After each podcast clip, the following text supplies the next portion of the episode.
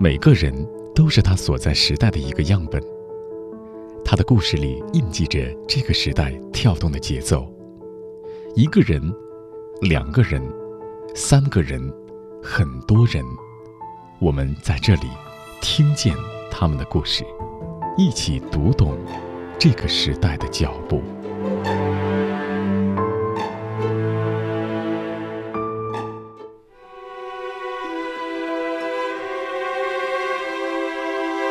每个人的生命都有尽头，有一些职业守护人们走完最后的道路。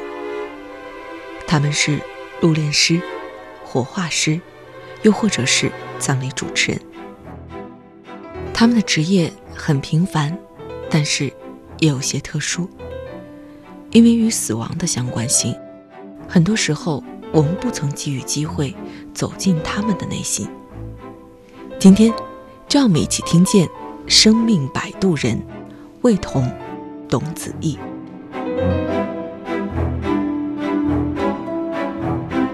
魏彤你好，主持人您好，子怡你好，你好主持人。嗯，先请两位简单的介绍一下自己的职业。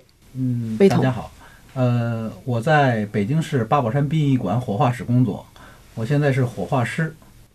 好，大家好，我叫董子毅，在北京市八宝山殡仪馆。做殡仪服务员，主要负责主持和葬礼策划。嗯，邀请两位这一次来到我们的录音间。其实，在这个之前，我有跟一些朋友们说啊，我邀请了这样的两位嘉宾。然后有一个朋友的反应，我当时印象特别深刻，就是他说啊，你不要再跟我说这个事情了，你不用再介绍了。其实，我想这样一种反应，可能是生活中可能会经常面临的一种反应和情况，会是这样吗？对，在我的工作中呢，经常面临家属问我一些问题。嗯，问到最多的一个问题呢，就是小伙子，你干嘛干这个呀？开始的时候我不知道怎么回答。其实啊，两位我给听众简单介绍一下，两位都是八零后。嗯，对。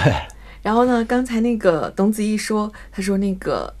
来到那个殡仪馆的亲属们可能会问：“小伙子，你要干嘛呀？为什么要干这个职业啊？”因为董子怡是一个这个个头又高、长相还特别帅气的小伙子。嗯，过奖了。阳光帅气，是我们院里的呃男生里的形象代言人了，代言人了吧？院草，对，院草可以这么讲。所以其实很多人肯定会好奇，当初为什么会选择这样一个职业？为什么呢？先来魏彤先说。嗯，其实来这个单位十多年了吧，干这项工作十多年了。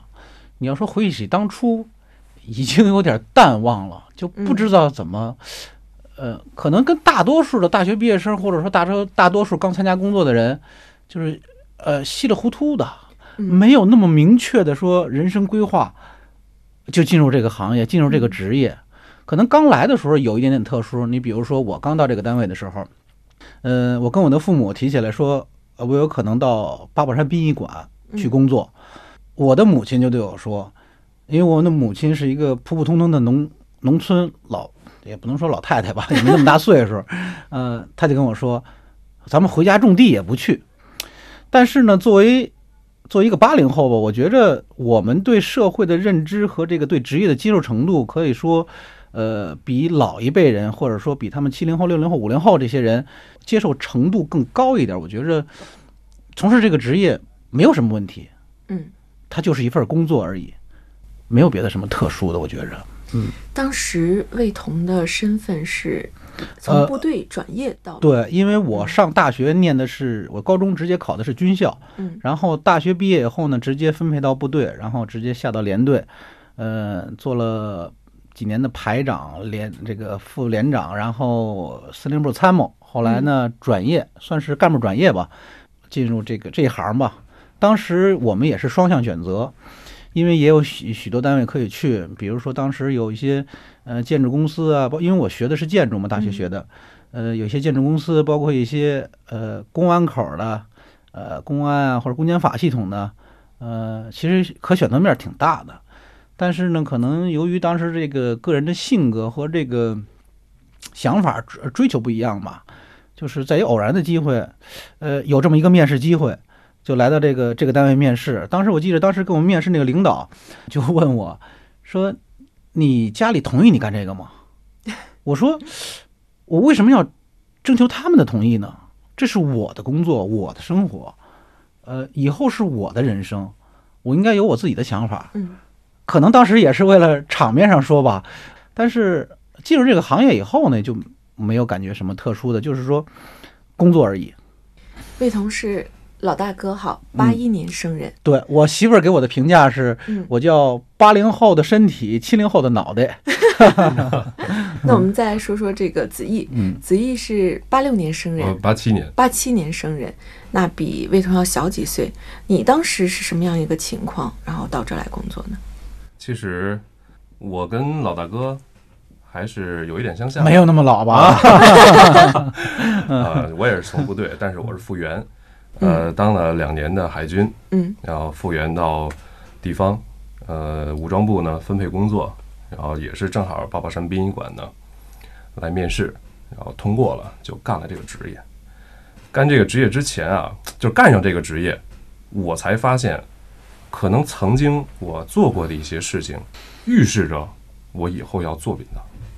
怎么讲？就是我在刚到部队第一年的时候，嗯我们那会儿在辽宁省葫芦岛市，那个地方啊山特别多，我们呢需要呃经常性的去山上巡逻，然后值防火哨卡。有一天我跟战友就在山上巡逻，突然就看见啊，远处的山坡上有一个白色的包裹，嗯我们怕是什么危险性物品，所以我们俩呢就上去查看。等到那儿一看，才发现是一个小小的婴儿。呃，当时我们都不到二十岁，谁都不知道该怎么办。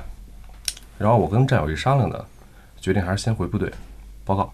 回到连队之后，跟连长一说，连长说他也从来没有碰到过，说怎么办呀？然后我说也也不能说让孩子说是吧，暴尸荒野，嗯，太不人道了。我就提议呢，我说孩子已经去世了，因为那会儿我们那儿啊，大概零下二十度左右，啊早就冻死了。我说能不能把孩子埋了？连长说那行，你去吧，你再找一人，你别一块儿一人上山。当时呢，天色啊已经擦黑了，我找谁谁都不愿意去，可能也是因为忌讳或者是害怕吧。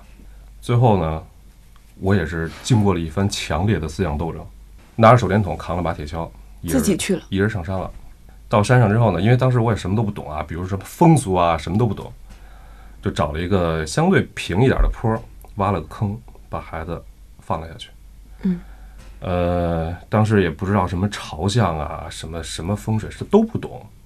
最后我不能说光光把这个，只是把这个土埋上就完事儿了，我就找了一块石头，哎，在上面刻上了当时的年月日，呃，署名不知道，所以就写上了“宝贝安息”四个字，就当做是墓碑了。我从干上殡葬行业那天起，我才发现，可能这件事情预示着我以后要做殡葬行业。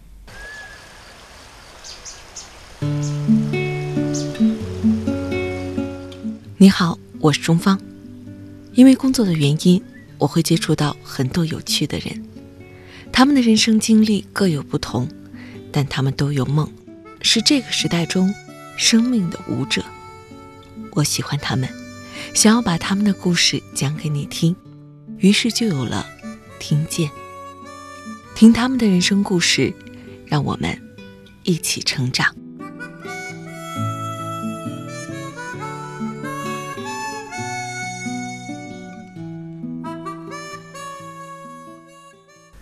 被同事火化师，对，火化师。对，嗯其实好像我知道魏彤刚进去的时候学的是建筑行业，不是让你干这个是吗？对，其实从事这个行业、这个职业也是很偶然的，嗯。因为我大学学的是建筑，因为部队院校的建筑呢，它的是相对来说是大而全，嗯。就是说所有的这个都能涉及得到，就是大建筑，然后相偏重于管理。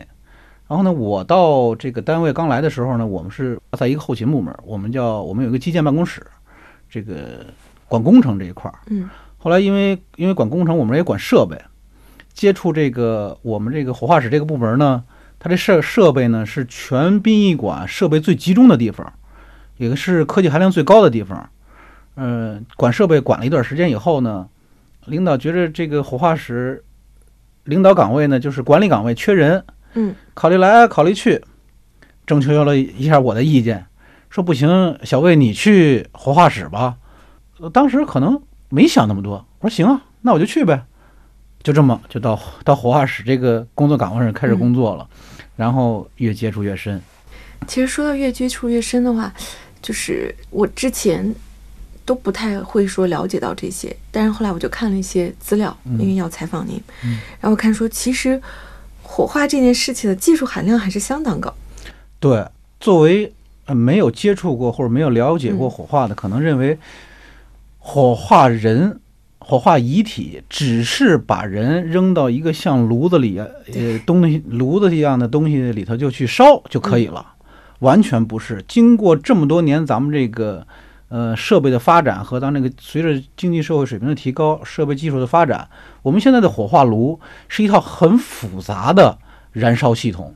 嗯它有燃烧燃烧系统、电路控制系统、机械传动系统、排放系统几大系统组成。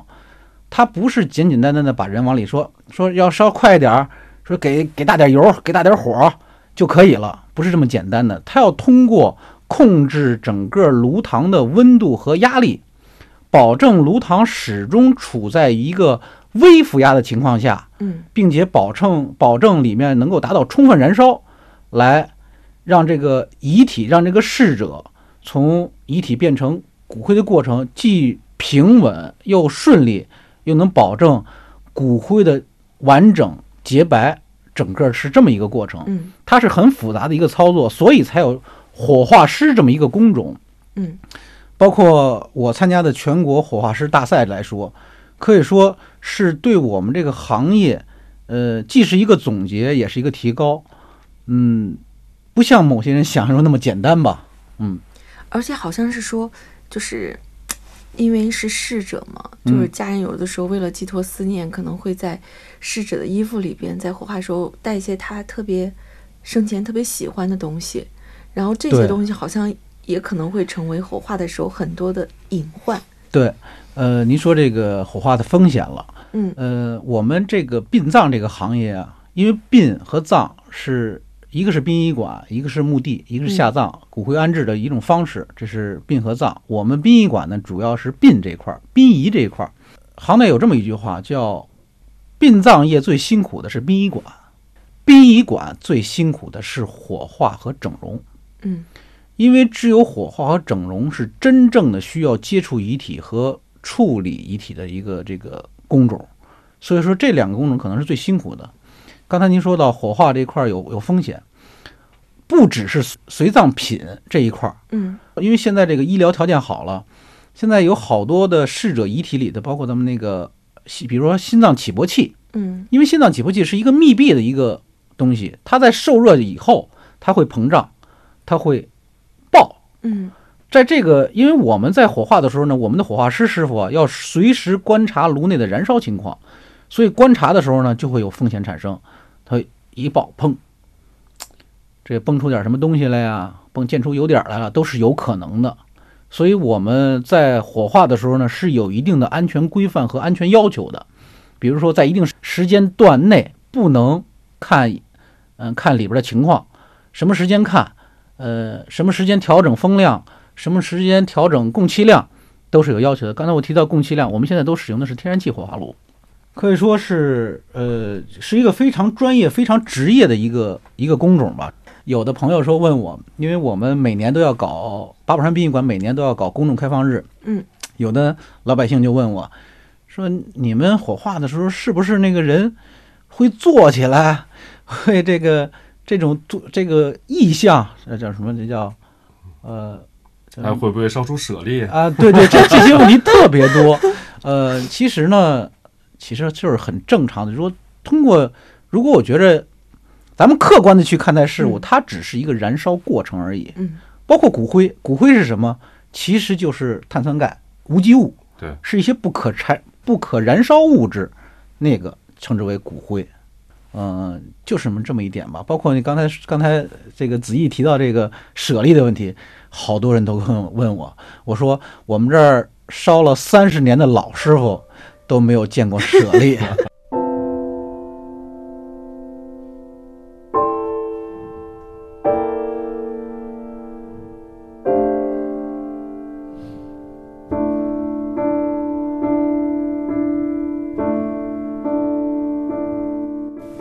我是火化师魏彤，作为生命驿站的守护者，我希望大家都能活在当下，珍爱身边人。我在听见等你。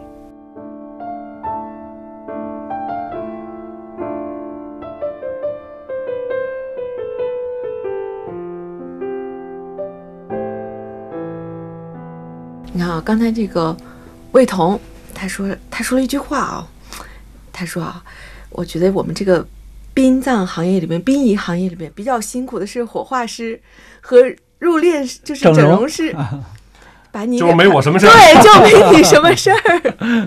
子怡来说说自己的工作，啊、其实我做的这个工种呢，嗯。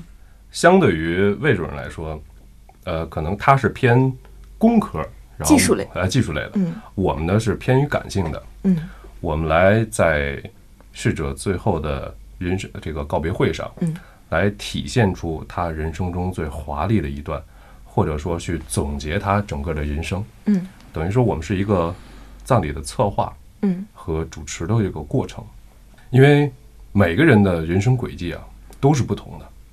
我们在整场整场告别仪式当中呢，会比如说会截取他人生中某一段精彩的部分，呃，把它在告别会上重演，或者是呃从更重新演绎一下吧。哎，子怡，你说到这儿啊，我我会觉得，就是大多数人，大家对于这个葬礼的印象，因为每个人可能一生中参加葬礼的数量都是非常有限的，对对对，可能都是停留在非常传统的那个葬礼的印象，就是一些一致的、刻板的、统一的话。但是现在其实已经不是了，是吗？啊，对，已经不是这样了。嗯从二零一二年开始，嗯、八宝山殡仪馆举办了首届，呃，殡仪馆内啊举办了首届嗯葬礼主持大赛。在那个时候开始，呃，我们突破传统的三鞠躬转一圈的这种形式，嗯因为传统啊就是旁边摆花圈，啊、然后来宾在遗体脚下鞠躬绕场一周，慰问家属，就是这样，没有其他的形式。从一二年开始，我们突破，比如说加入整个这个呃加入致辞环节，然后让适当的人来说适当的话，总结逝者的一生。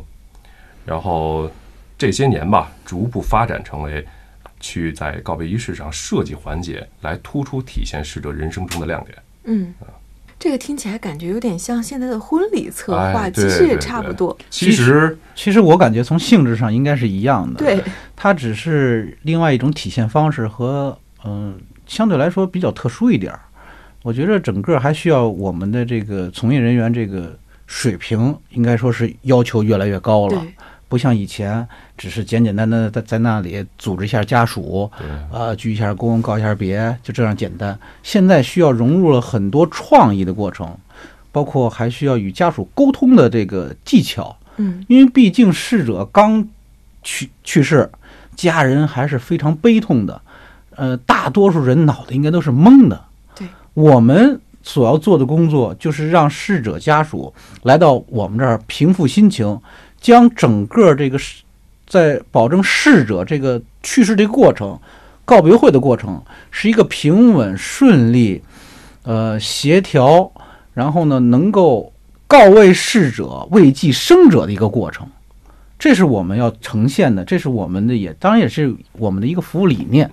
其实就像刚才魏主任说的，这个我们就是一个普通的服务行业，嗯但是我觉得呢，我们又不普通。为什么？因为我们的服务对象，我们的服务对象既有生者，还有逝者。嗯，我们既要让生者满意，也要让逝者安息。而且就像是魏彤说，就是生者在那个时候，他是在一种悲痛、不稳定的情绪状态里边。对对对其实这个沟通可能是要困难很多的一个事情。对，其实这个就针对这一个问题，呃，八宝山我们殡仪馆呢也是单独成立了一个工作室，嗯，叫心语抚慰工作室，就是为了专门来心语抚慰心语语语言的语，语言的语。对，心语抚慰工作室专门来针对这一类不稳定情绪的家属，嗯来做他们的心理疏导工作。嗯，所以子毅在你印象中，就是主持过的这些葬礼里边，你觉得印象比较深刻的会是什么呢？就我现在一提问，你脑袋里边会想到什么呢？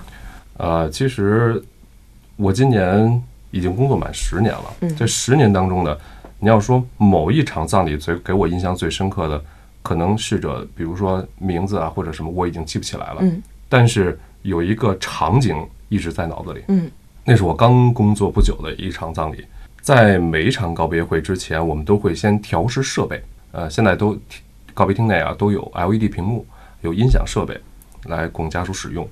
我记得这这场葬礼我策划的呀，是因为呃这个逝者呢是一位年轻的母亲，因为出车祸去世的，然后孩子太小，父亲不想让来，但是呢又想在告别会上体现出这个孩子对母亲的爱。嗯我说怎么办呢？后来我就给他设计了一个环节，让女让这个孩子呀在家里录一段音，就是想对妈妈说的话，在告别会当天放出来，在某一个特定的环节当中。当天提前我来调试设备，等放到这个孩子对他妈说过的话说的话的这一阶段啊，当时我的眼泪啊就已经控制不住了，就已经开始往下流。但是主持人流眼泪这儿我要这插是一个这儿这儿我要插一句，按我们的职业规范来说，主持人是不允许把情绪带到哎，里面去对，的，我就说了，因为我们要是整个控场，对因因为我们是这个理顺思路，帮协助家属把这个告别会或者是这个追悼会办好，所以我们要求是我们的主持人员是不允许把情绪带到那对，边，而且主持人是绝对不能失控的，嗯对，他是等于说是总协调、总策划，对，在一个大家都很悲伤的气氛里面，你必须是那个保持清醒的。对主心骨，对，对，必须当家属的主心嗯骨。但是当当时开告别会之前，我已经控制不住了。嗯呃，可能是因为这个孩子对他妈的说的话非常的朴实，嗯想到了就是可能某一天我的母亲也会去世，然后就是把这个感情带到自己了。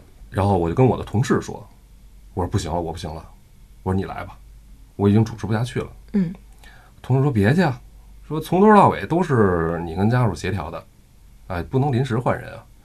当时呢，我也是只能哎去卫生间洗了把脸，强压住自己的情绪，把整场告别仪式来主持完了。当然家属也是挺满意的，只不过就是开会前我情绪失控了。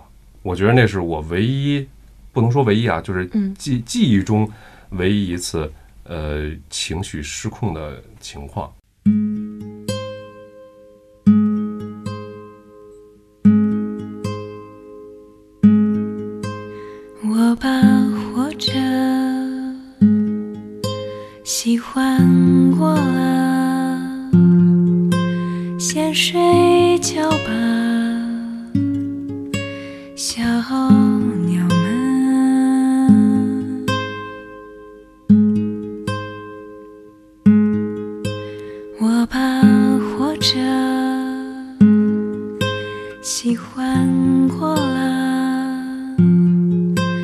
先睡觉吧，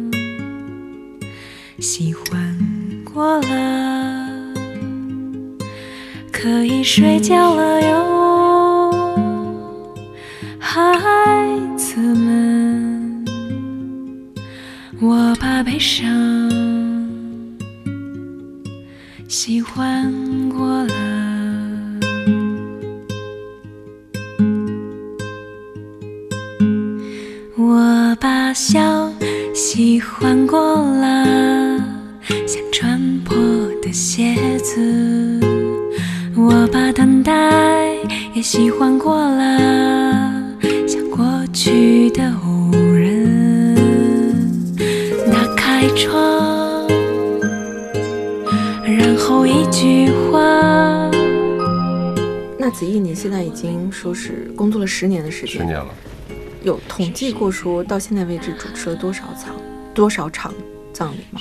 具体的数字没有统计过，但是大概啊，嗯，不到两千场左右吧。两千场左右。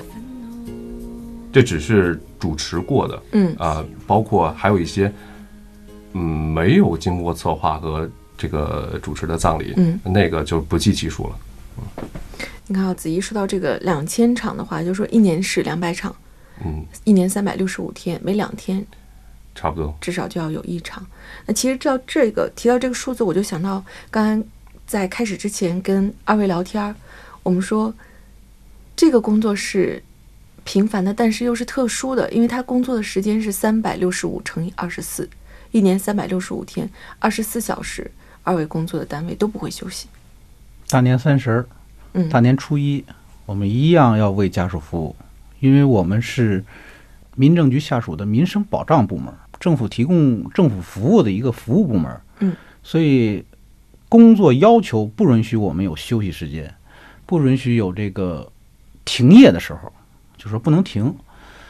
嗯，你比如说有的时候大年三十，人家家合家在团圆。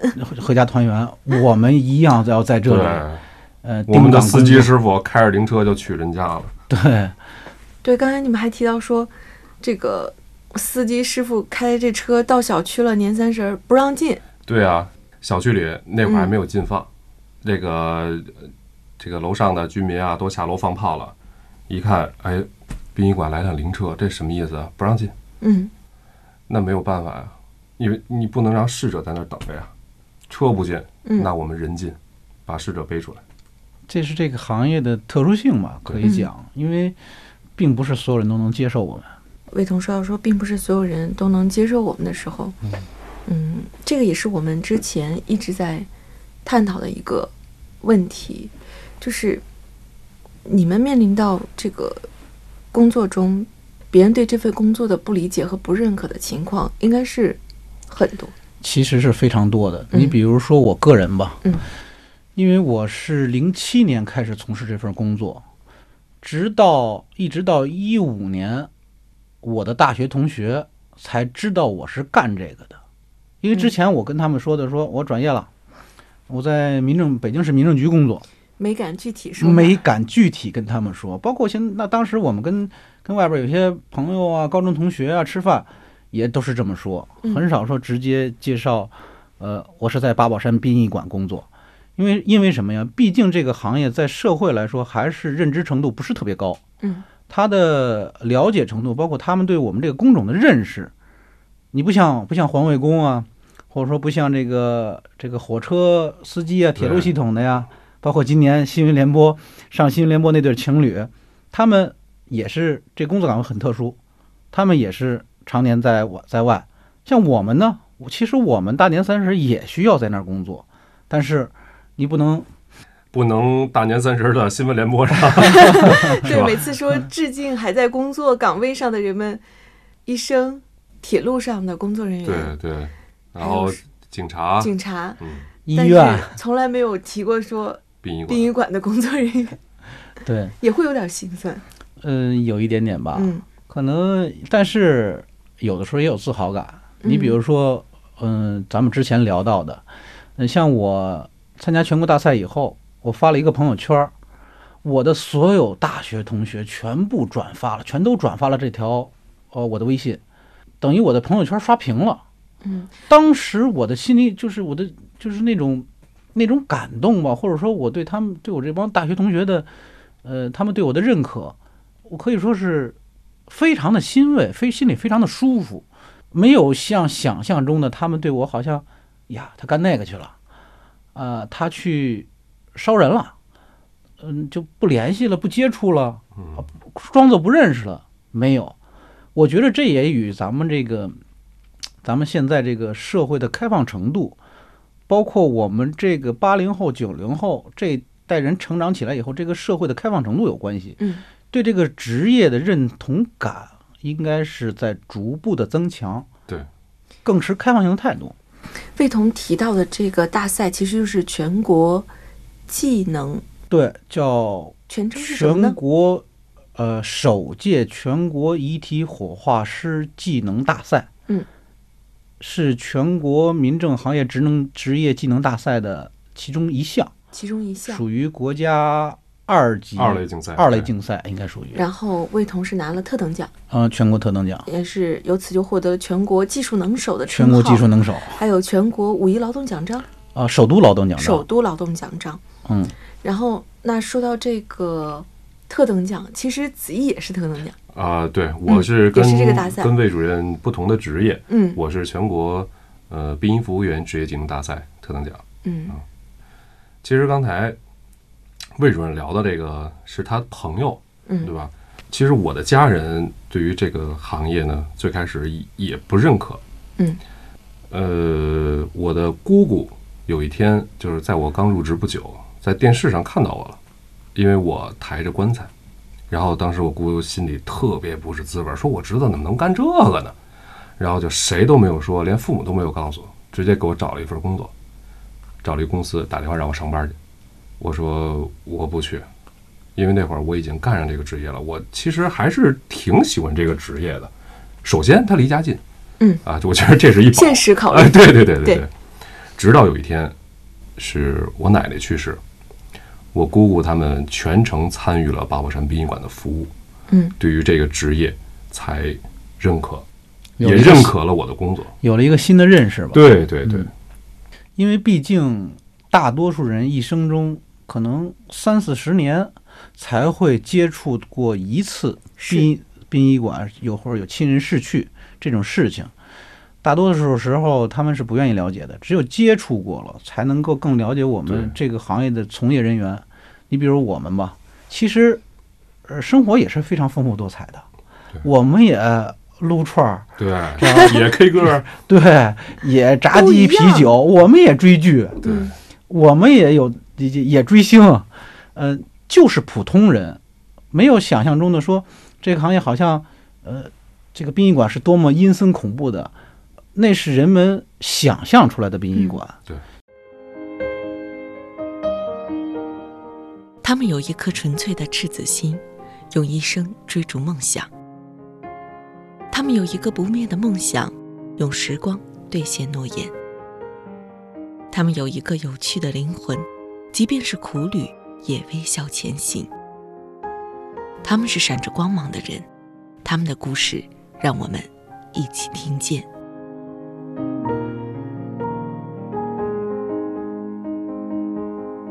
现在的殡仪馆反而是非常的干净、整洁、温馨，是一个追忆先人的地方，追忆逝者的地方。对，是一个，我觉得是一个心灵工作者啊、嗯一个工作场所。生命教育基地。啊、对我们包括刚才子怡谈到的说生命生命文化教育这一块儿，我们这几年呢，八宝山殡仪馆一直在推广这个生命文化教育。嗯我们理解呢，我们是一个从事为生命服务的行业，它应该让更多人了解生命的意义。生命是什么？我们为什么而活？我们逝去了是什么样子？让所有人能够正确面对这个事情。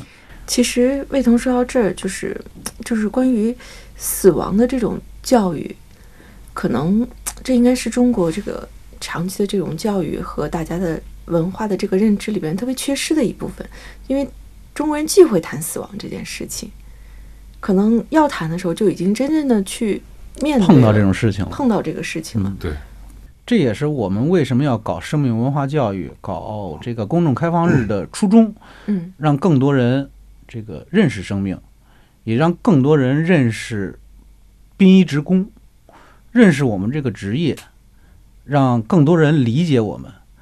呃，前段时间不有新闻报道嘛，包括人民日报都也关注过，这个某个地区说这个某位个老师。某位老师嗯。说歧视，呃，殡仪馆职工的工作人员的孩子这种情况，其实这种情况也是因为这个老师并不了解我们这个行业，并不知道我们曾做的是我们做的是什么，我们现在是要做什么，我们将来要从要做哪些事情，就因为他不了解，他产生了歧视和误解。嗯。我们就想通过这个生命文化教育，通过我们搞公众开放日，让更多人了解我们、接触我们，至少让我们的下一代不会出现这种问题。对对，我们家孩子四岁了，我就想让他挺直腰板儿，能对别人说：“我爸爸在八宝山殡仪馆工作，让他以我为荣。为荣。其实谈到这儿，我觉得就是会觉得怎么说呢，心里会有一点点难受。其实我觉得这个问题啊，还是需要从我们自身做起。嗯我们自身的素质、水平、服务能力、业务能力提升了之后呢，我们会带动整个行业地位的提升，然后从而使更多的人去了解我们、尊敬我们，或者说是这个至少不歧视吧。哎，对对对，至少是不歧视我们。两位都有十年、十几年的这种在这个行业工作经历了，对于自己来说，对于生命的这个理解，经过这十几年之后，你们觉得会发生了什么样的变化吗？会有变化吗？嗯，我觉着，因为我从部队退伍之后就直接进了八宝山殡仪馆，就没有去过别的单位。对于我来说，最大的变化可能是心态呢更加平和了。嗯嗯，怎么说呢？人生看得更明白。就是心态变得更加平和了，过好每一天，我觉得才是最重要的。嗯，呃，不耽误每一分每一秒，来，比如说在家人的陪伴啊，然后工作中的任务一些，就是对得起自己就够了。其实我跟子怡的感受不是不是特别一样啊，嗯因为就刚才包括咱们主持人也聊到了，说好像谈我们谈了半天这个殡葬事业或者死亡这些事情，好像感觉很低沉的。嗯我反而倒不是这么认为，我觉得死亡呢是一个自然生理现象，是一个正常、非常正常的一个现象而已。生老病死谁都躲不过去，就是你怎么看待这个这件事物的观点。我觉得我可能从事这个行业呃十多年了，这个见到的生生死死、生死离生生生离死别见到可能很多了，觉着首先跟子怡那个叫更开朗，嗯呃更平和是一样，但我觉得我可能更嗯、更中庸了。怎么讲呢？怎么讲？叫我不会去钻牛角尖儿，嗯我不会为了某一个目标，好像走进死胡同，说我不达到什么目的就不行。嗯、我不是不努力，我也不是说我的生活很消极，我工作也很努力，我也为明为明为明天而奋斗，但是我不想后天的事情，因为什么？我不知道后天我还在不在。我把今天活好了，反而是很关键的一件事情。我把我身边人照顾好，是一件更重要的事情。活在当下是很重要的一件事情。明天谁知道？后天谁知道是什么情况啊？我们只能是冲着好的方向去努力，而不能去，或者说是悲观消极，或者说是，嗯，走极端的想一些事情。应该更加的中庸的去看待这件事情吧。可能我这“中庸”这个词儿用的不太对啊。这这这种感觉有时候挺挺奇妙的。我觉得就是就是活在当下，嗯把今天过好了，比什么都强。缺人的有，缺钱的有，缺房的有，缺车的有。你要是老是这个跟这个比，跟那个比，累不累啊？只要我今天比昨天强，不就挺好的吗？我为什么不要活在当下？我有些人是活在未来，有些人是活在过去。我觉得都是，可能是从从思考角度来说，就是把自己禁锢到某一个呃地方了，反而不如把今天过好了。我想吃，我今天吃想吃烤羊肉串，那好，烤串撸串去，叫上几个朋友，开开心心的，怎么为什么不好呢？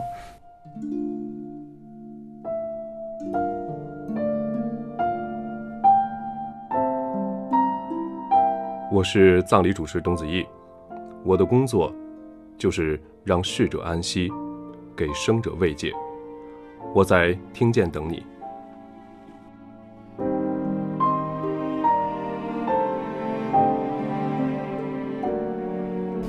那说到我们这这一期节目，我们说是归在这个“听见八零后”一个大的系列里边儿。然后我们之前已经采访了二十多位八零后，大家来自于不同的行行业业。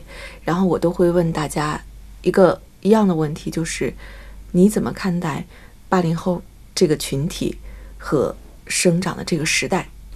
子毅，我记得不少这个应该是有不少人啊嗯听过一句话，就是曾经呢，老师都会跟我们说，你们是我带过所有学生中最差的一届。对谁都这么说。对，对谁都这么说。然后原来还有人说过呢，说八零后啊是垮掉的一代，嗯，有这个说法。但是我认为，现在的八零后就是整个全社会的中坚力量，是八零后扛起了现在的，等于说是，呃，不管是建筑行行业也好，还是社会发展也好，等于是八零后这一批人来扛起来了，等于说就是中坚力量、开拓者、建设者。从我这儿来说呢，可能我觉着一代人有一代人的特色，一代人有一代的成长环境，一代人有一代的人的想法。那句话怎么说？我就是我，不一样的花烟火不一样的烟火。可能每代人有每代人特色，没有必没有必要鄙视某一代人。比如说说六零后怎么样，说七零后怎么样，说九零后、零零后又怎么样？那是他们那一代人的成长环境造就的，他们这一代人的成这个成长经历和他们所表现出来的行为方式和思想方法。所以我们这代人呢，我觉着八零后还是很有担当的，对，很负责任、很努力的一代人。所以两位很负责任、很有担当，然后中坚力量，也是两位对自己现在所做的事业的一个判断和界定，对吗？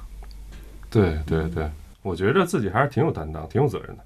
呃，我觉得没有那么多高大上的词儿吧，可能我只是挣钱养家而已，糊口嘛，哼，照顾好老婆孩子，照顾好父母，嗯，照顾好亲朋好友对，，服务好服务对象。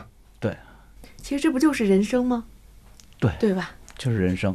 嗯，就像可能还有一个，就是我现在可能，呃，今年快快四十了，八一年的嘛，嗯快快四十了，可能每个年龄阶段，每个年他的想法是不一样的。没错，随着他的这个社会阅历啊，和知识结构和这个接触人的事物啊，他不一样，他的看法是不一样。我觉着可能过过些年，你比如说我二十岁的时候，我的想法就是我活到六十就完了，活到六十我嘎嘣我就就就就就躺着就死了，别受那罪了。但是我到四十了，我现在想我应该活到八十，所以说可能每个时间阶段、每个年龄阶段的这个想法是不一样的。这个可能过些年想法又不一样了。嗯这是我们活着都要经历的事情，嗯。只不过是人生的一个阶段、一个过程，嗯而已。所以，对于魏彤来说，大概我能够听出来，他对未来的打算啊，就是赚钱养家，把工作干好，照顾好老婆、孩子、父母。子毅呢？呃，其实嗯魏主任的这些也是我的人生目标啊，嗯但是我还有一个更大的目标，嗯，就是可能就是希望吧，在我有生之年，殡葬同仁能抬起头来，能够怎么说呢？明白。不像那个就是某位学校某位老师所说的那位学生一样受人歧视，挺起腰杆吧。对，其实我们说到，就是大家对于这个行业从业人员的很多嗯看法、想法不理解，甚至是一种不亲近吧。就是我们在之前聊的时候，我们也会谈到，很多人不愿意进到你们工作的地方，对，有的人不愿意做，不愿意喝水不，愿意喝你们那儿的水。那今天特别感谢两位，然后来到我们的节目。其实我们今天一直在说，就是大家对于这个殡葬行业的这个接受的程度，可能不是很高，并不是苛责大众。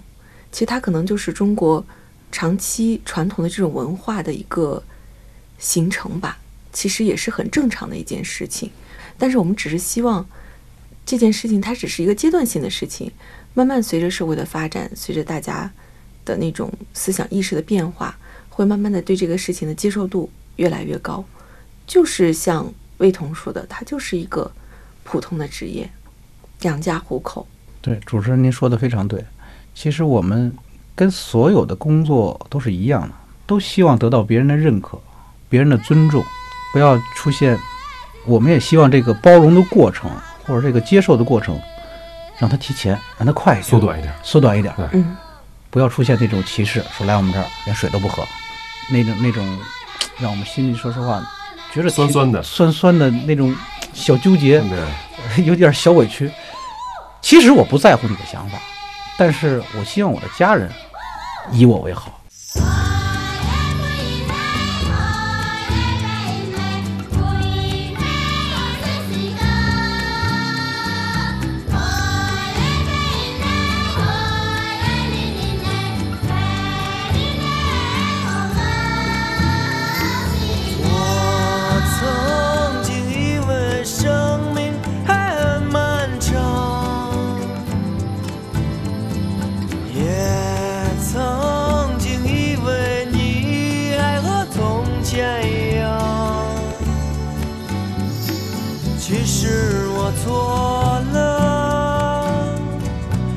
一切全都变了。